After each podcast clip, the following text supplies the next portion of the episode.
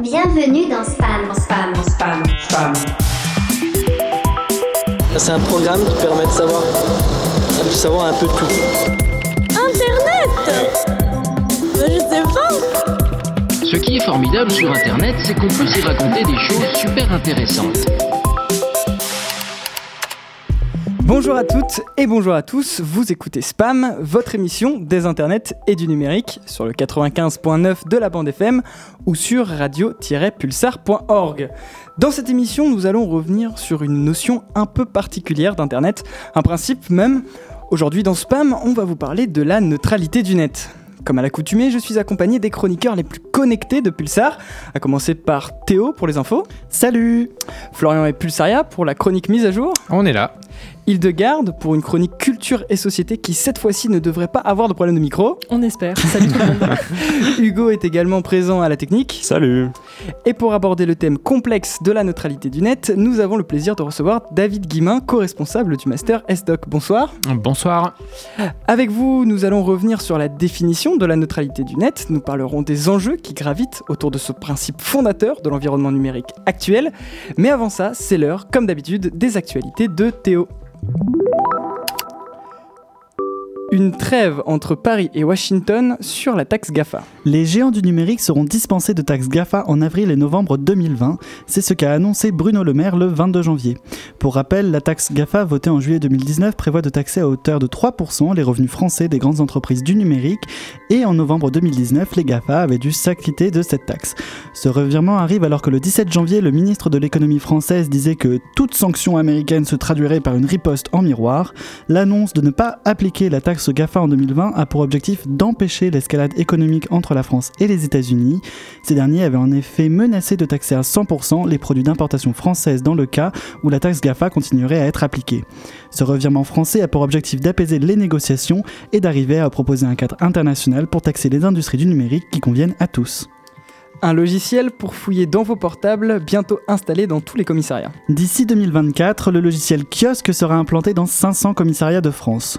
Pour vous expliquer un petit peu, Kiosque est un logiciel permettant de passer toutes les sécurités d'un téléphone et d'en télécharger toutes les données, que cela soit photos, mail, géolocalisation, historique de conversation, de navigation, et que cela ait été supprimé ou non. Ce dispositif pourra être utilisé à chaque garde à vue et ce sans avoir besoin du consentement de l'individu. Pour l'instant, il a été testé dans le Nord-Pas-de-Calais, à Lille, mais à Biarritz lors du G7 pour traiter les téléphones des personnes gardées à vue, a expliqué la commissaire Clémence Mermet-Grenot à Reporter.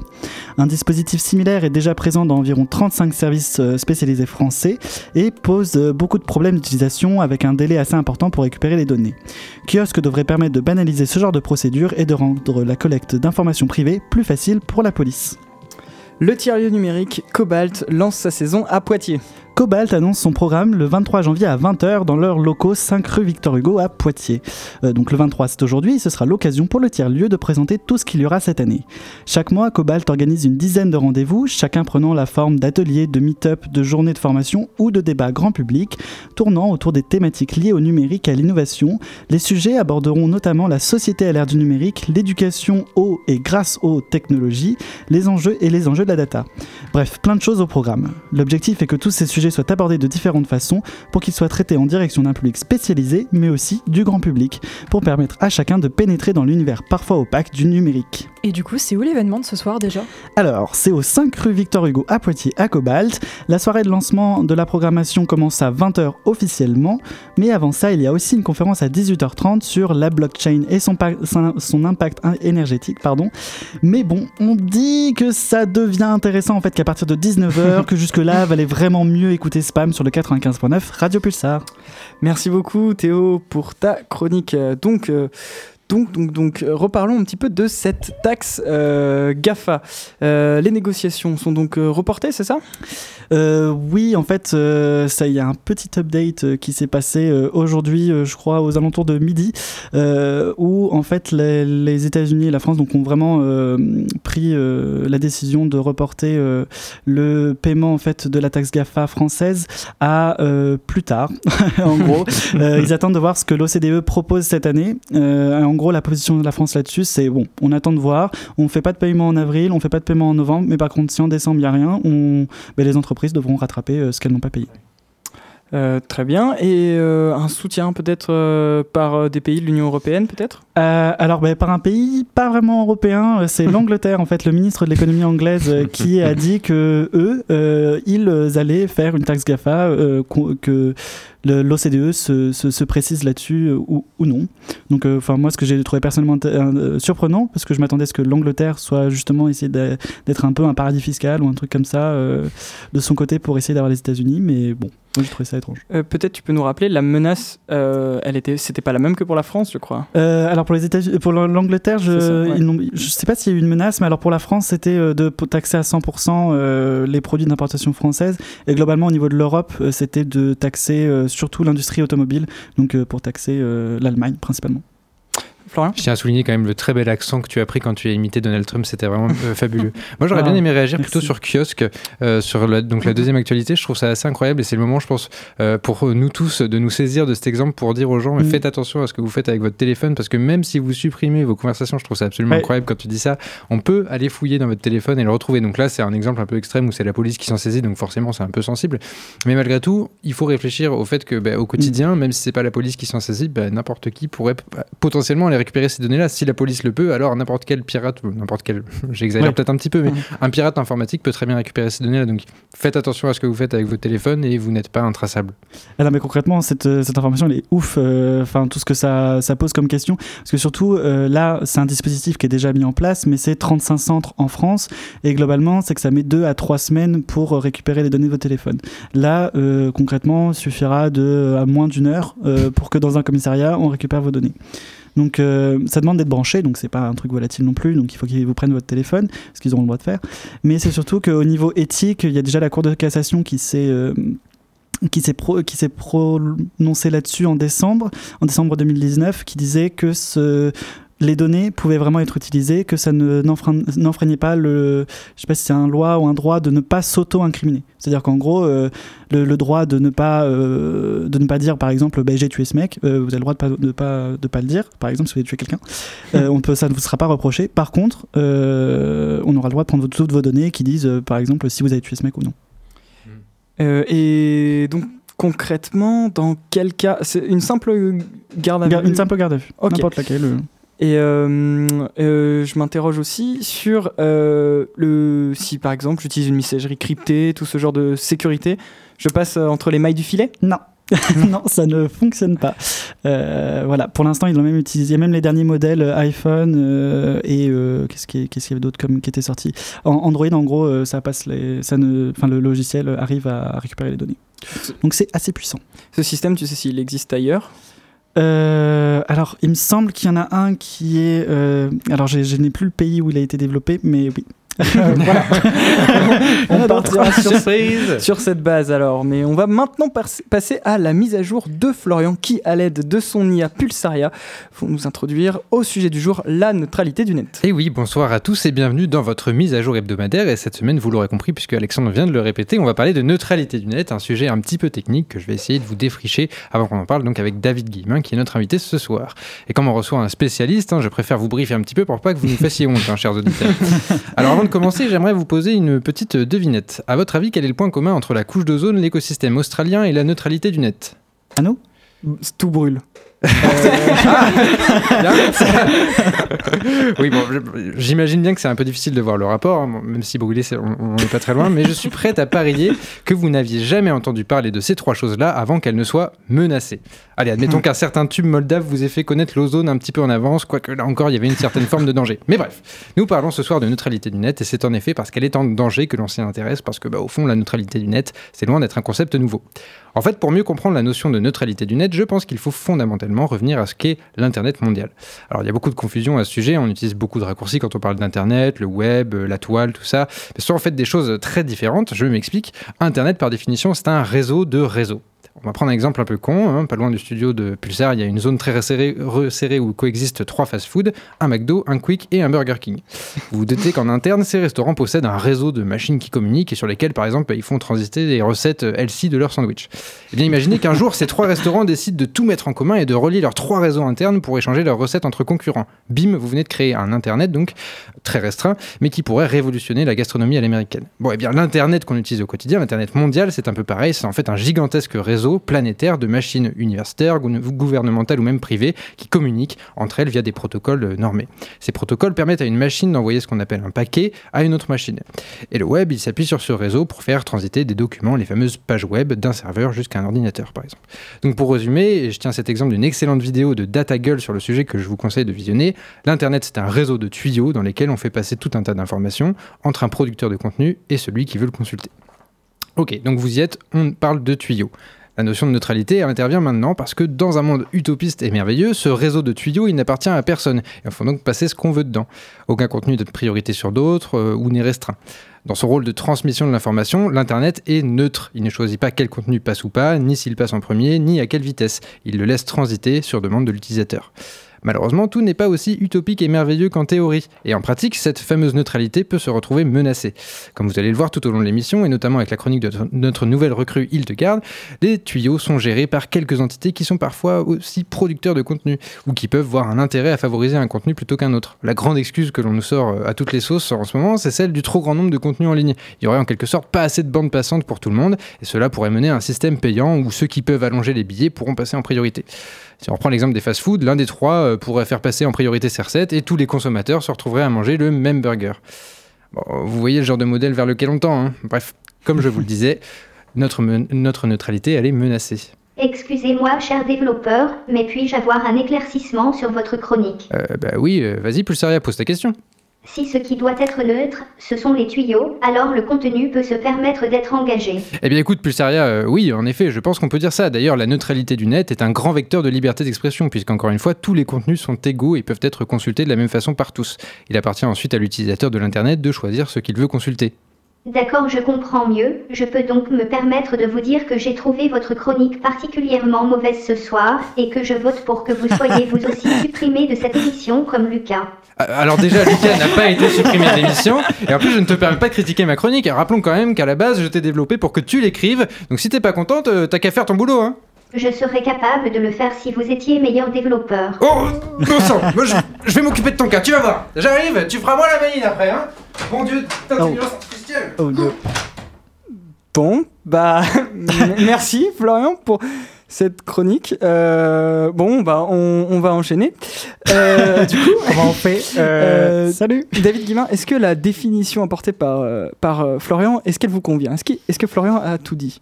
Euh, il, a dit l'essentiel, en effet. Euh, c'est vrai qu'il il faut, bien différencier euh, l'Internet de, des différents réseaux qui existent sur Internet. Donc le web est un des réseaux qui, constitue Internet. Et en effet, la neutralité du net, elle se positionne au niveau des technologies qui gèrent ces réseaux informatiques qui permettent l'interconnexion donc des différents serveurs, des différentes machines qui vont donc pouvoir communiquer et échanger de l'information et des contenus sur Internet.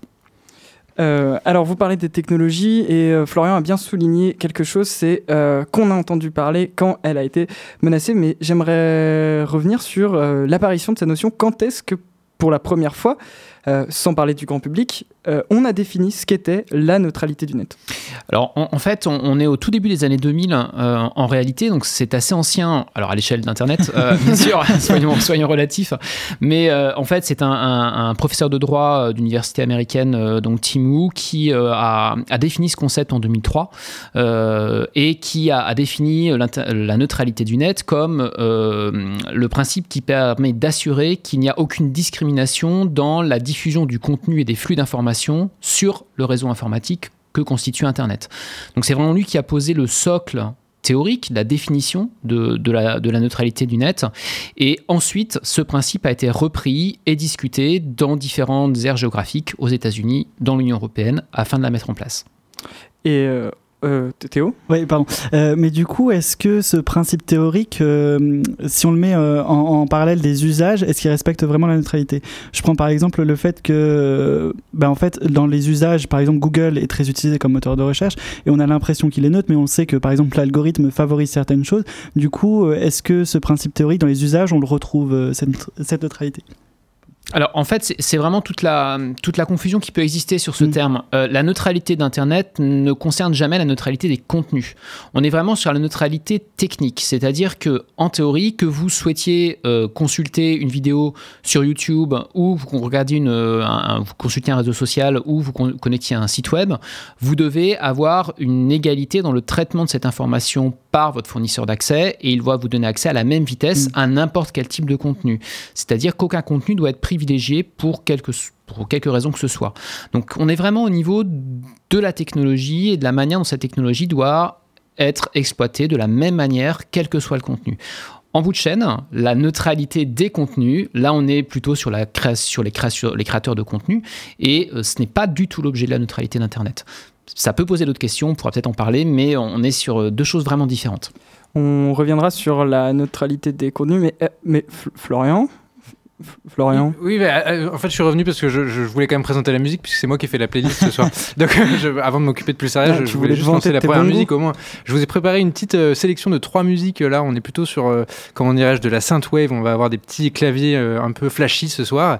Et donc, on commence avec euh, Anorak, donc un, un artiste français, avec son featuring euh, Evolve.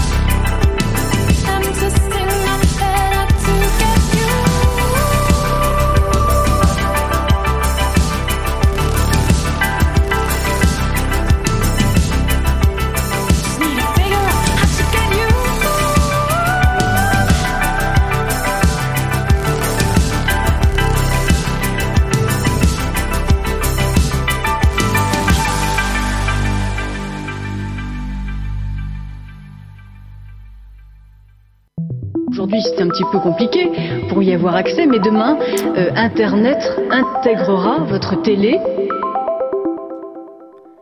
Vous êtes toujours à l'écoute de Spam sur Radio Pulsar. On vient d'écouter Anorak, le titre Evolve. Et Florian est parti. Ciao Florian. Euh, On vous parle toujours de la neutralité du net dans Spam. Et pour parler de ce vaste sujet, nous sommes toujours avec David Guimin, responsable du Master SDoc. Alors, euh, on va revenir. On a parlé de la première fois que, le, le- la, première fois qu'on a, que la neutralité du net, que le terme a été, a- est apparu.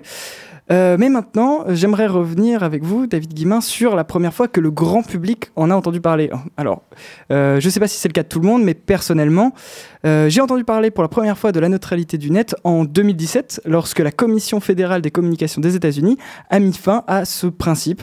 Alors, d'après vous, pourquoi il a fallu attendre la fin de ce principe fondateur pour qu'on entende parler? Pourquoi est-ce que le principe de neutralité du net, c'est pas quelque chose d'aussi reconnu que le principe de la liberté d'expression? Euh, alors en fait, c'est assez intéressant que, que vous évoquiez ce, ce- fait que euh, finalement c'est venu sur le devant de la scène au moment où c'était supprimé dans une certaine mesure aux États-Unis. Euh, ça renvoie certainement au fait que Trump le président euh, Donald Trump, pardon, euh, et, et effectivement euh, a, a- fait d'un- après son élection de la fin de la neutralité du net un de ses euh, chevals de, de ba- un, un de ses chevals de bataille, un de ses chevaux de bataille. Et, et en fait, ça a donné un écho relativement important à, à- à cette notion qui auparavant était semblait acquise aussi bien aux États-Unis qu'en Europe d'ailleurs, et n'avait pas forcément été énormément mise sur le devant de la scène, alors que que ça soit aux États-Unis ou que ça soit en Europe, euh, quand ça s'est passé vraiment, quand ça a été institué, on était euh, donc dans la première moitié des années 2010, on a eu des, pas mal d'ONG, pas mal d'associations comme la Quadrature du Net euh, pour la France, qui ont particulièrement milité pour en- inscrire dans la, dans la loi et dans le droit européen puis français ces questions de, de neutralité. Donc, elles sont donc aujourd'hui, elles sont inscrites dans la loi. On Oui, tout à toucher. fait. Ok. Ouais, tout à fait. Euh, On a souvent tendance à dire que les États-Unis influent, euh, donnent une impulsion à la France qui a tendance à les copier. Est-ce que vous pensez que c'est un risque pour nous de suivre leur modèle? Et est-ce qu'on est mieux protégé que vous pensez? Alors, dans, les faits, on, peut dire qu'on est euh, mieux protégé, puisqu'en fait, cette euh, neutralité du net, euh, en France, c'est une déclinaison du droit européen. Donc, remettre en cause la neutralité du net en France, a priori, ce n'est pas possible, puisque ça serait rentrer en contradiction avec le droit européen auquel la France est soumise de fait. Et la neutralité du net en France n'est qu'une déclinaison de la réglementation européenne. Donc difficile de revenir sur ce, sujet-là, euh, même si certaines personnes souhaiteraient qu'on y revienne, qu'on revienne sur ce principe. Mais euh, dans ce cadre-là, on est vraiment sur des positions très différentes. Aux États-Unis, c'était vraiment une volonté Trump euh, de revenir sur ce principe afin de favoriser certains acteurs des infrastructures de communication américaines. Théo?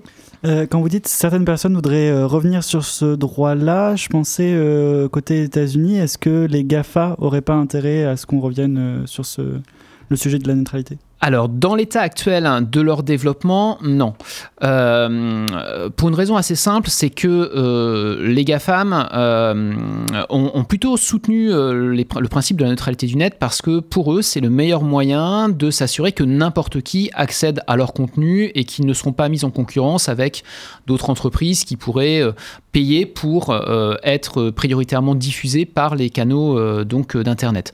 Et aujourd'hui encore, hein, puisque la, la neutralité du net n'existe plus aux États-Unis, euh, les GAFAM sont, sont obligés de, faire avec, mais euh, pour eux, il y aurait plutôt un intérêt à revenir euh, sur le principe de neutralité du net. Est-ce que, ce- est-ce que ce serait pas un des seuls, euh, pardon, les seules entreprises qui auraient le budget justement pour euh, pouvoir payer euh, et être favorisées en fait Alors, en, fait, c'est là où il y a un, un paradoxe absolu sur ces entreprises. C'est que d'un côté, elles, euh, elles, elles promeuvent une certaine liberté d'Internet, elles promeuvent, euh, elles, se, elles se positionnent vraiment comme euh, des, euh, des entreprises qui favorisent l'accès à l'information. C'est un des mantras de Google, hein, donner accès à l'ensemble des informations humaines. Et en même temps, elles ont un tel poids économique aujourd'hui que euh, on remet en cause la neutralité du net aux États-Unis. Et dans les faits, ça ne leur pose pas de problème, puisqu'en effet, comme vous le dites, ils ont les moyens de payer pour que l'équivalent des FAI aux États-Unis, qui demandent maintenant donc potentiellement une, une sorte de dîme, enfin voilà, de, de paiement pour C'est quoi accéder les à leur FAI contenu. euh, rapidement Fournisseur d'accès Internet, euh, c'est vrai, excusez-moi. Fournisseur d'accès Internet, donc l'équivalent aux États-Unis euh, de ce qu'on a en France comme Free, euh, SFR, Orange, euh, qui maintenant sont, acceptent de prioriser certains contenus si on paye. Et en effet, les seuls qui sont capacité de payer, quel que soit le montant qu'on leur demande, ce sont en effet les GAFAM. Donc euh, euh, c'est une vraie euh, difficulté, c'est-à-dire que les promoteurs d'une d'un non-neutralité du net considèrent que c'est le marché qui va réguler la création de contenu et la diffusion de contenu. Et en même temps, en demandant un paiement, ils favorisent les entreprises qui ont les moyens de payer pour que leur contenu soit priorisé par rapport à d'autres. Donc on est vraiment sur euh, une ambivalence des GAFAM qui d'un côté euh, sont pour la neutralité du net et en même temps euh, peuvent se satisfaire du fait qu'elle soit remise en cause sur un territoire, pour l'instant en tout cas. Euh, bah, euh, pour revenir sur euh, donc euh, justement les FAI, c'est eux qui gèrent les infrastructures, donc les tuyaux, c'est ce qu'on disait, la, la- technique. Et on peut se poser la question si c'est pas légitime pour les opérateurs de demander contribution aux plateformes qui génèrent des bénéfices astronomiques grâce à leurs infrastructures. Oui, c'est tout leur argumentaire. hein. C'était leur argumentaire aux États-Unis, c'était leur argumentaire aussi en Europe euh, et en France pour euh, euh, éviter que la neutralité du net se, mette en place, en considérant que eux devaient assurer ce déploiement technique des tuyaux, tout simplement, et, que donc en conséquence ceux qui en bénéficiaient, qui avaient un retour sur investissement finalement minimal, hein, c'était les entreprises du numérique qui proposaient des contenus, que ce soit les GAFAM ou d'autres ailleurs- d'ailleurs. hein. Et pour eux, le fait de, de mettre en place la neutra- neutralité du net, c'était euh, faire en sorte que ces acteurs-là ne payent jamais. Euh, donc leur argumentaire, c'était en effet que finalement, ils avaient euh, la possibilité par ce biais-là de rembourser ou de faire contribuer les créateurs de contenu au déploiement du réseau informatique. Mais en même temps, cet argument, on peut aussi le voir dans l'autre sens. C'est-à-dire que, certes, les acteurs de type FAI doivent déployer le réseau, mais s'il n'y a pas de contenu, et si on n'a pas accès de pas librement et de manière transparente à l'ensemble de ces contenus, euh, eh bien eux, leur service, il ne va pas être utilisé. Donc il y a aussi cette double approche de la neutralité du net qui est très souvent présente. C'est que d'un côté, euh, on a des grands principes fondateurs et fondamentaux de libre accès à l'information, et de l'autre, des considérations économiques qui peuvent être vues vraiment d'un côté négatif ou positif en fonction de l'acteur qui euh, s'intéresse à cette question. Alors je vais continuer un peu de, de faire euh, l'avocat du diable. Euh, on parlait tout à l'heure euh, de, on parlait tout à l'heure de donc des, des plateformes qui elles-mêmes ne sont pas neutres. Et quand on a un internet qui se résume, alors je vais vraiment prendre des grosses pincettes, mais qui se résume quasiment à cinq sites, quand on sait que la plupart des gens passent leur vie sur Facebook, Google, Twitter et des géants comme ça. On peut, se poser, on peut se poser la question si la neutralité du net aujourd'hui a encore un sens si on continue de passer par euh, des infrastructures euh, des, géants, des géants américains tout simplement. Alors, en, fait, là, on, touche un point assez important, c'est-à-dire que là, on parle des usages, euh, avec euh, le fait que ces usages, euh, dans l'absolu, on pourrait répondre aussi à votre remarque, que chacun est libre d'avoir l'usage qu'il souhaite. Évidemment. Et que euh, ces entreprises, si elles sont en position dominante sur un certain nombre d'usages, ce n'est pas seulement à cause de la neutralité du net. C'est à cause de différents éléments qui font qu'à un moment donné, elles ont réussi à se positionner comme des acteurs qui euh, euh, ont été les premiers à euh, s'installer sur tel ou tel service ou tel ou tel produit, ou ont proposé un produit de meilleure qualité. Typiquement, Google, son moteur de recherche, au moment où il est arrivé, était en vraie rupture par rapport à ce qui se faisait avant. Donc les habitudes se sont prises. Facebook a été le premier à développer un réseau social de cette ampleur et a rencontré un succès euh, de la part des utilisateurs. Donc euh, euh, il bénéficie de la neutralité du net dans une certaine mesure, mais en même temps, s'il n'y a pas de neutralité du net et si, comme on l'évoquait tout à l'heure, ces grandes entreprises payaient pour être priorisées au niveau de leur contenu, eh bien, ça empêcherait dans l'absolu d'autres acteurs de se développer, d'émerger et d'avoir une égalité de traitement dans le service qu'ils proposent et l'accès au service qu'ils proposent.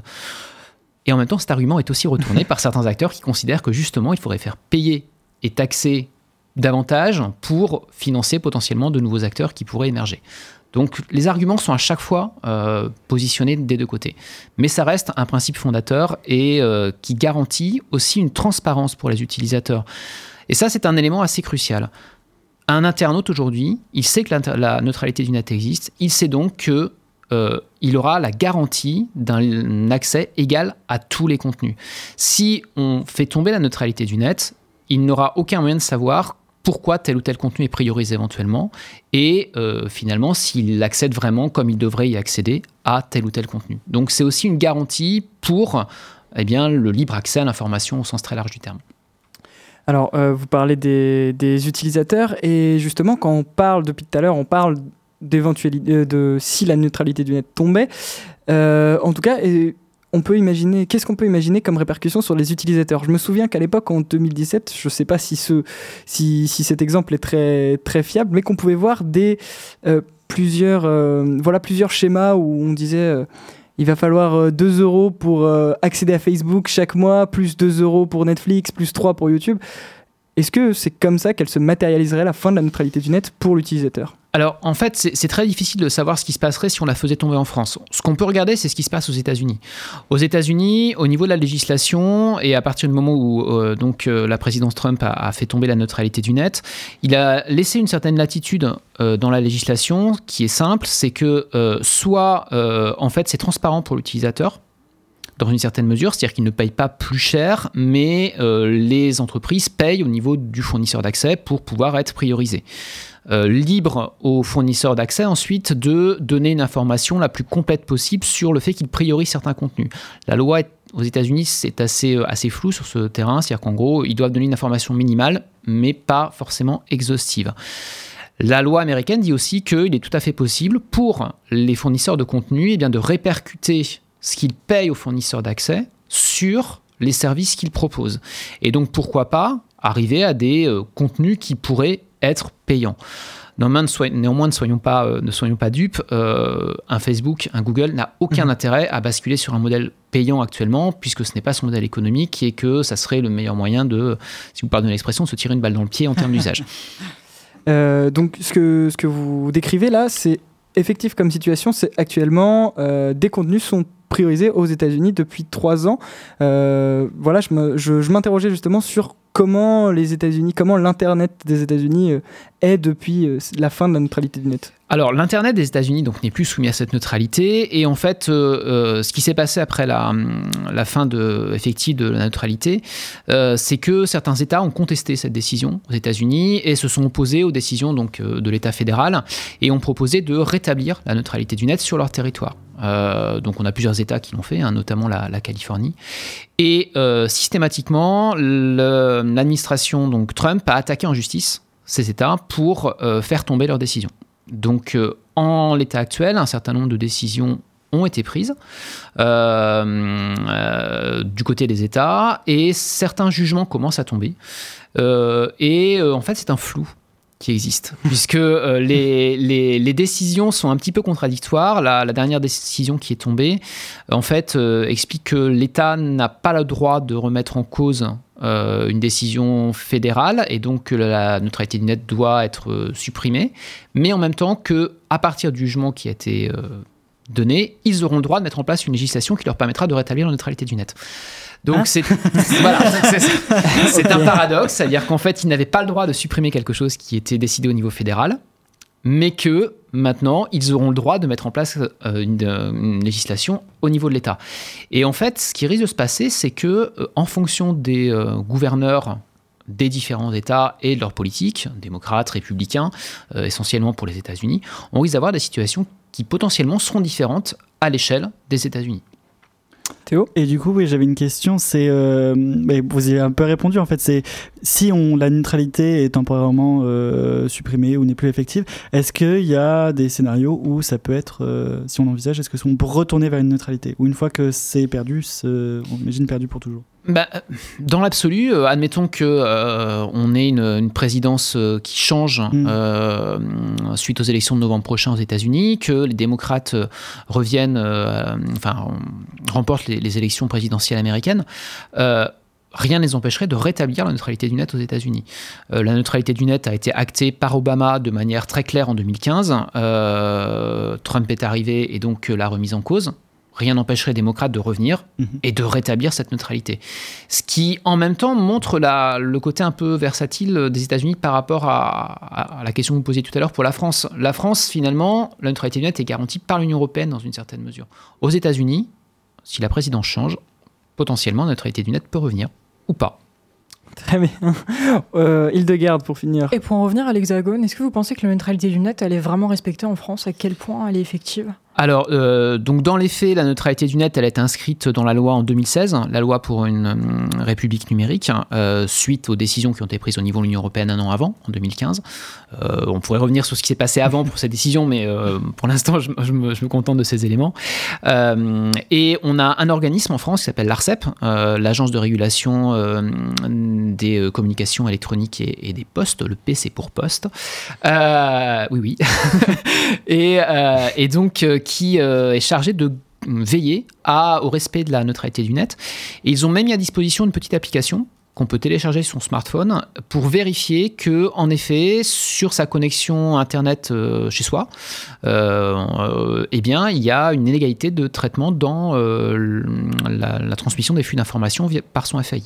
Donc, n'importe qui peut saisir l'ARCEP, si c'est pas le cas, et l'ARCEP peut faire appliquer le droit, enfin, et donc de cette manière-là garantir qu'il n'y a pas de contournement de ce- cette neutralité. On vous invite alors à télécharger cette application, à vous renseigner là-dessus, mais ne quittez pas Spam parce qu'on va continuer de vous parler de la neutralité du net juste après une pause musicale. Sainte Lucia Gun.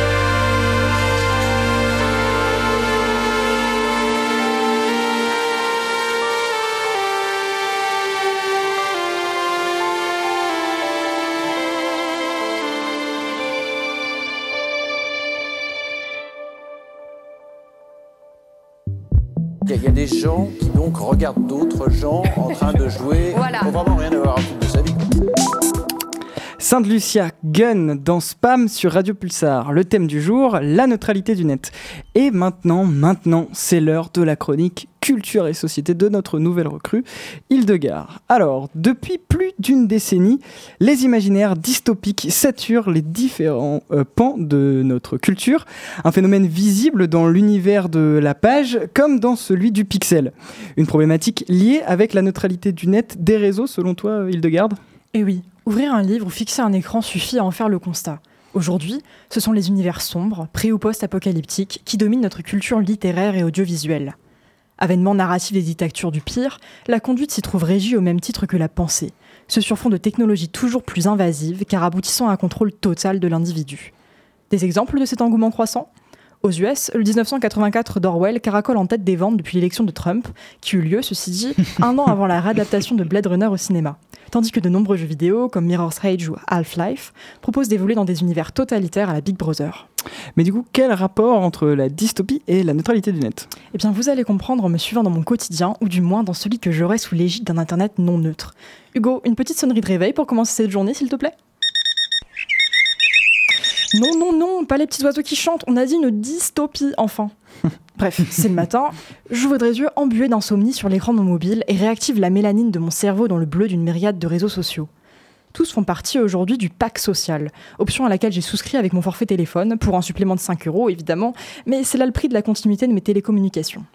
Je me lève ensuite et me sers un bol de céréales avec un autre d'influence. Vous l'aurez compris, je lis la presse. Enfin, la presse. Seulement l'Obs, Courrier International et Télérama. Pas mes préférés, mais comme ces journaux appartiennent également au directeur de mon télécom, ces abonnements étaient inclus avec le forfait. Pourquoi paierais-je plus cher pour aller m'informer ailleurs? Bref, satisfaite de mon ouverture vers le monde extérieur, je me prépare à le rejoindre moi-même pour aller en cours. Mais avant cela, j'effectue un petit détour par la poste pour déposer un colis. Un peu inquiète néanmoins, puisque dans le monde d'aujourd'hui, il apparaît censé que des fournisseurs ne fassent pas les mêmes efforts selon ce qu'ils transportent ou la personne qui produit le contenu. Et aussi que nos communications soient lues et censurées selon les intérêts du dit fournisseur. Absorbé par les miens d'intérêt, je gagne mon cours de culture apocalyptique. Oui, j'ai vraiment ce cours.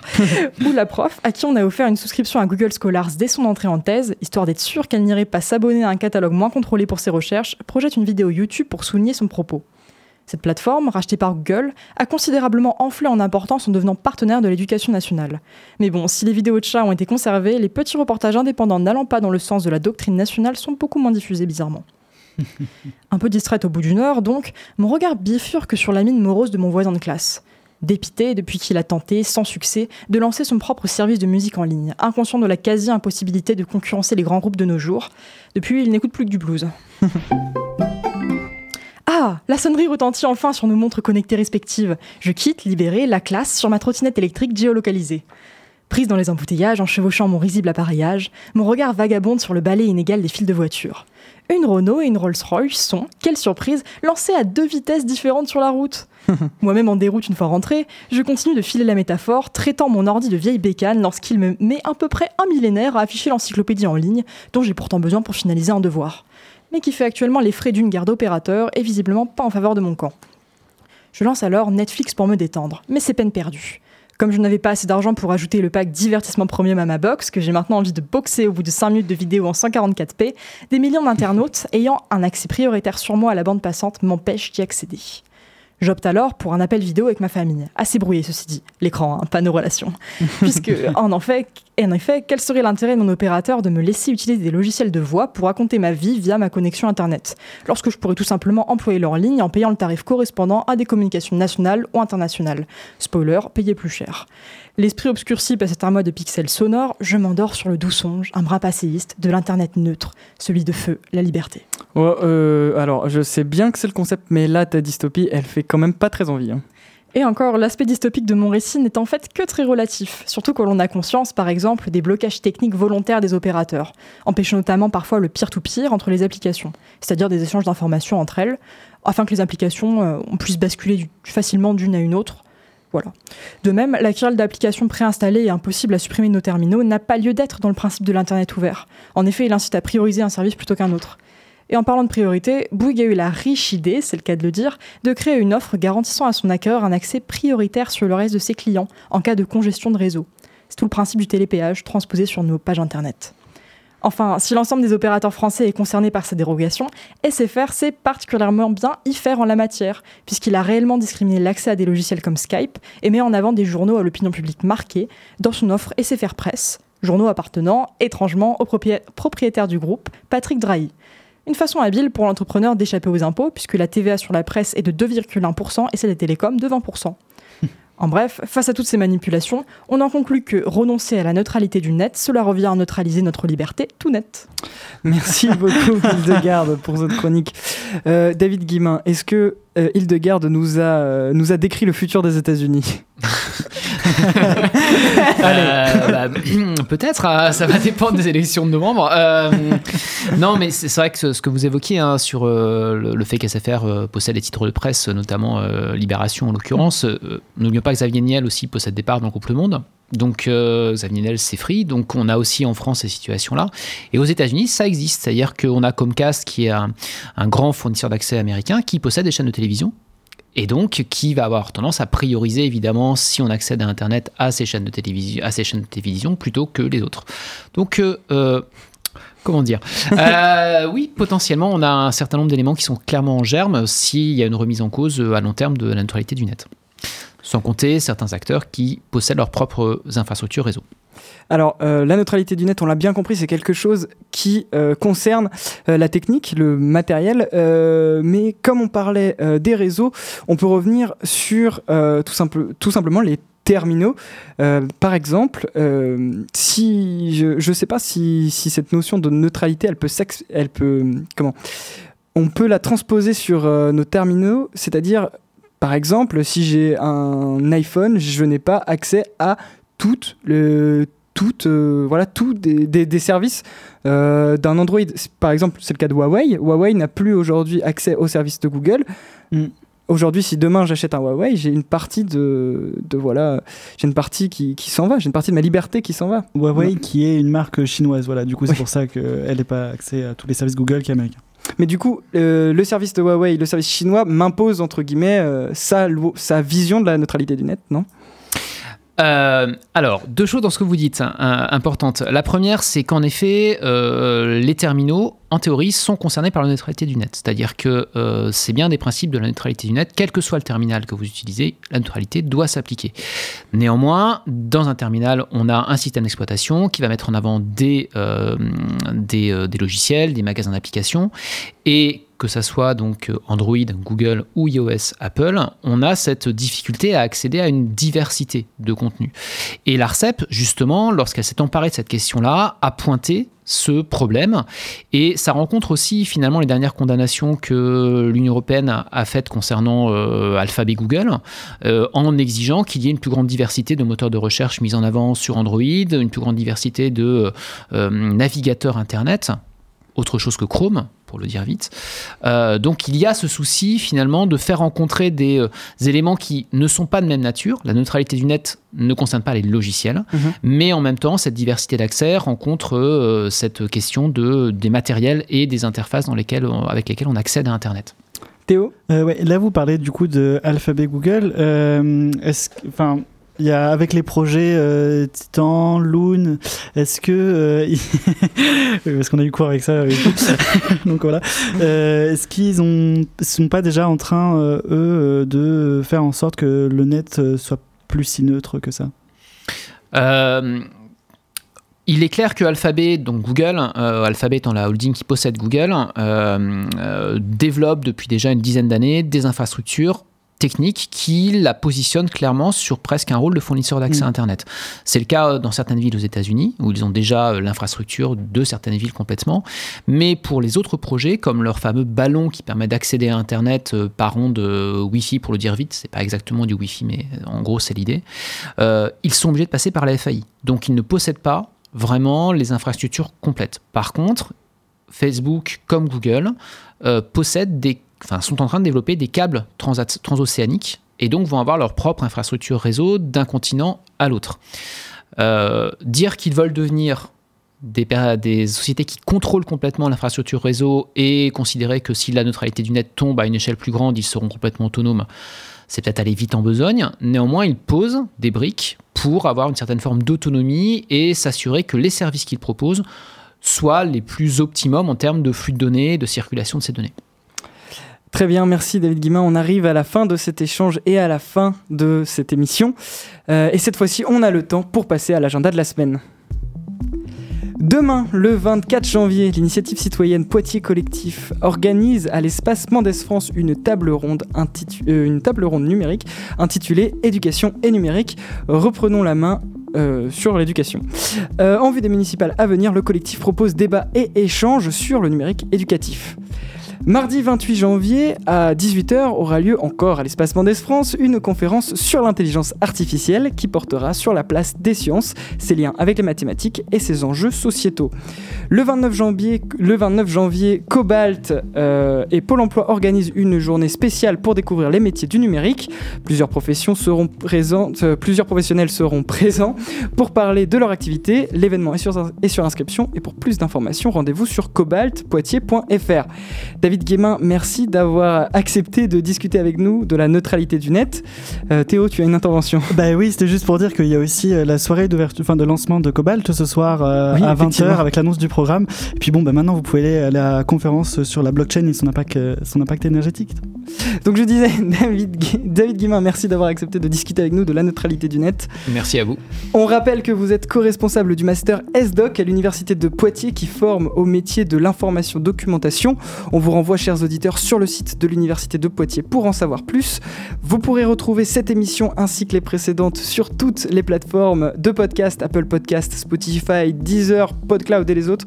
Profitez-en, donc vous avez un accès euh, voilà, illimité à ces plateformes. Euh, il est maintenant temps de laisser la place à Glitch. On se quitte sur le morceau Thinking de Louis Cole. Rendez-vous la semaine prochaine, mêmes heures, mêmes ondes. Salut Salut